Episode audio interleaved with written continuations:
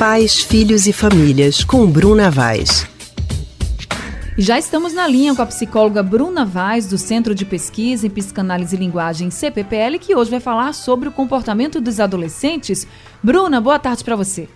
Boa tarde. Olá, Bruna. Atualmente, muitos adolescentes demonstram mais interesse de ficar em casa assistindo a séries ou jogando os games eletrônicos do que sair com os amigos e se divertir na rua. Às vezes, os pais até ficam mais tranquilos porque acham que, como os filhos em casa, está tudo sob controle. Bruna, essa prática é saudável mesmo ou, em alguns casos, a situação pode até indicar um problema? Veja, não é saudável. É, como a gente conversou um pouco na semana passada, essa questão de ficar em frente às telas, dentro de casa, sem ter um, sem estar num ambiente ao ar livre, isso tem, tem algumas repercussões do ponto de vista tanto físico como psíquico e até social. Né? O que é que a gente utiliza né, é, em psicologia para a gente avaliar?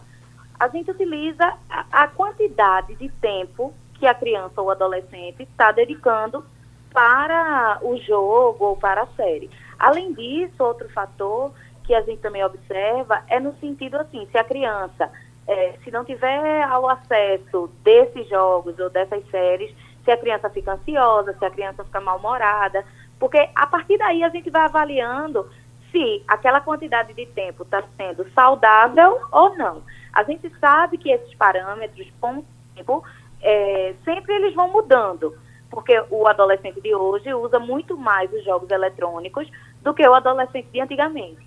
É, mas a gente sempre tem que estar de olho muito, é assim, é a, a quantidade. Então, muitas vezes a questão entre, sabe aquela história, entre remédio é, e veneno, o que está indicando é a dose, a diferença. Então, a gente precisa estar sempre, enquanto pai, enquanto mãe, observando esses, esses indícios. Se a criança está muito ansiosa, se está desenvolvendo insônia, se está é, tá muito mal-humorada. Então, tudo isso precisa ser observado. Ô, Bruna, e os pais devem insistir ou até obrigar os filhos a saírem para se divertir? Isso é possível? Veja, é, eu não falo de obrigar, mas eu acho que trazer esses elementos para discussão dentro de casa tentar entender por que está sendo difícil para o adolescente sair de casa, ter amigos que não sejam virtuais.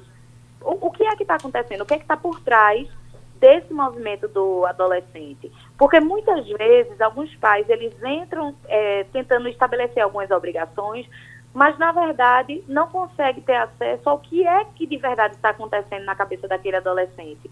Às vezes é um adolescente que tem grandes dificuldades para socializar e que no, na internet, né, através do computador, consegue fazer amigos, consegue fazer, é, ter um, um, namorado, uma namorada. Então, muitas vezes, é, se a gente for apenas com a obrigação e não entender o que é está se passando, pode ser que os pais terminem é, localizando no jovem o, o, problema. E às vezes não é, às vezes é um, uma questão de uma, uma questão de sociabilidade na escola ou até de bullying. Então a gente tem que entender, cada caso vai ser um caso. Entender e incentivar sempre que ele saia, se divirta e tenha mais contato com as pessoas, né, Bruna? Isso, isso é muito importante. Tá certo. Obrigada, viu, pelos esclarecimentos e orientações aqui para os nossos ouvintes. Boa tarde para você, Bruna. Obrigada a vocês. A gente acabou de conversar com a psicóloga Bruna Vaz, do Centro de Pesquisa em Psicanálise e Linguagem, CPPL. Amanhã nós vamos falar com Ana Elizabeth Cavalcante sobre estágio. Qual deve ser a postura esperada de um estagiário que deseja ser contratado? Nós vamos entender amanhã.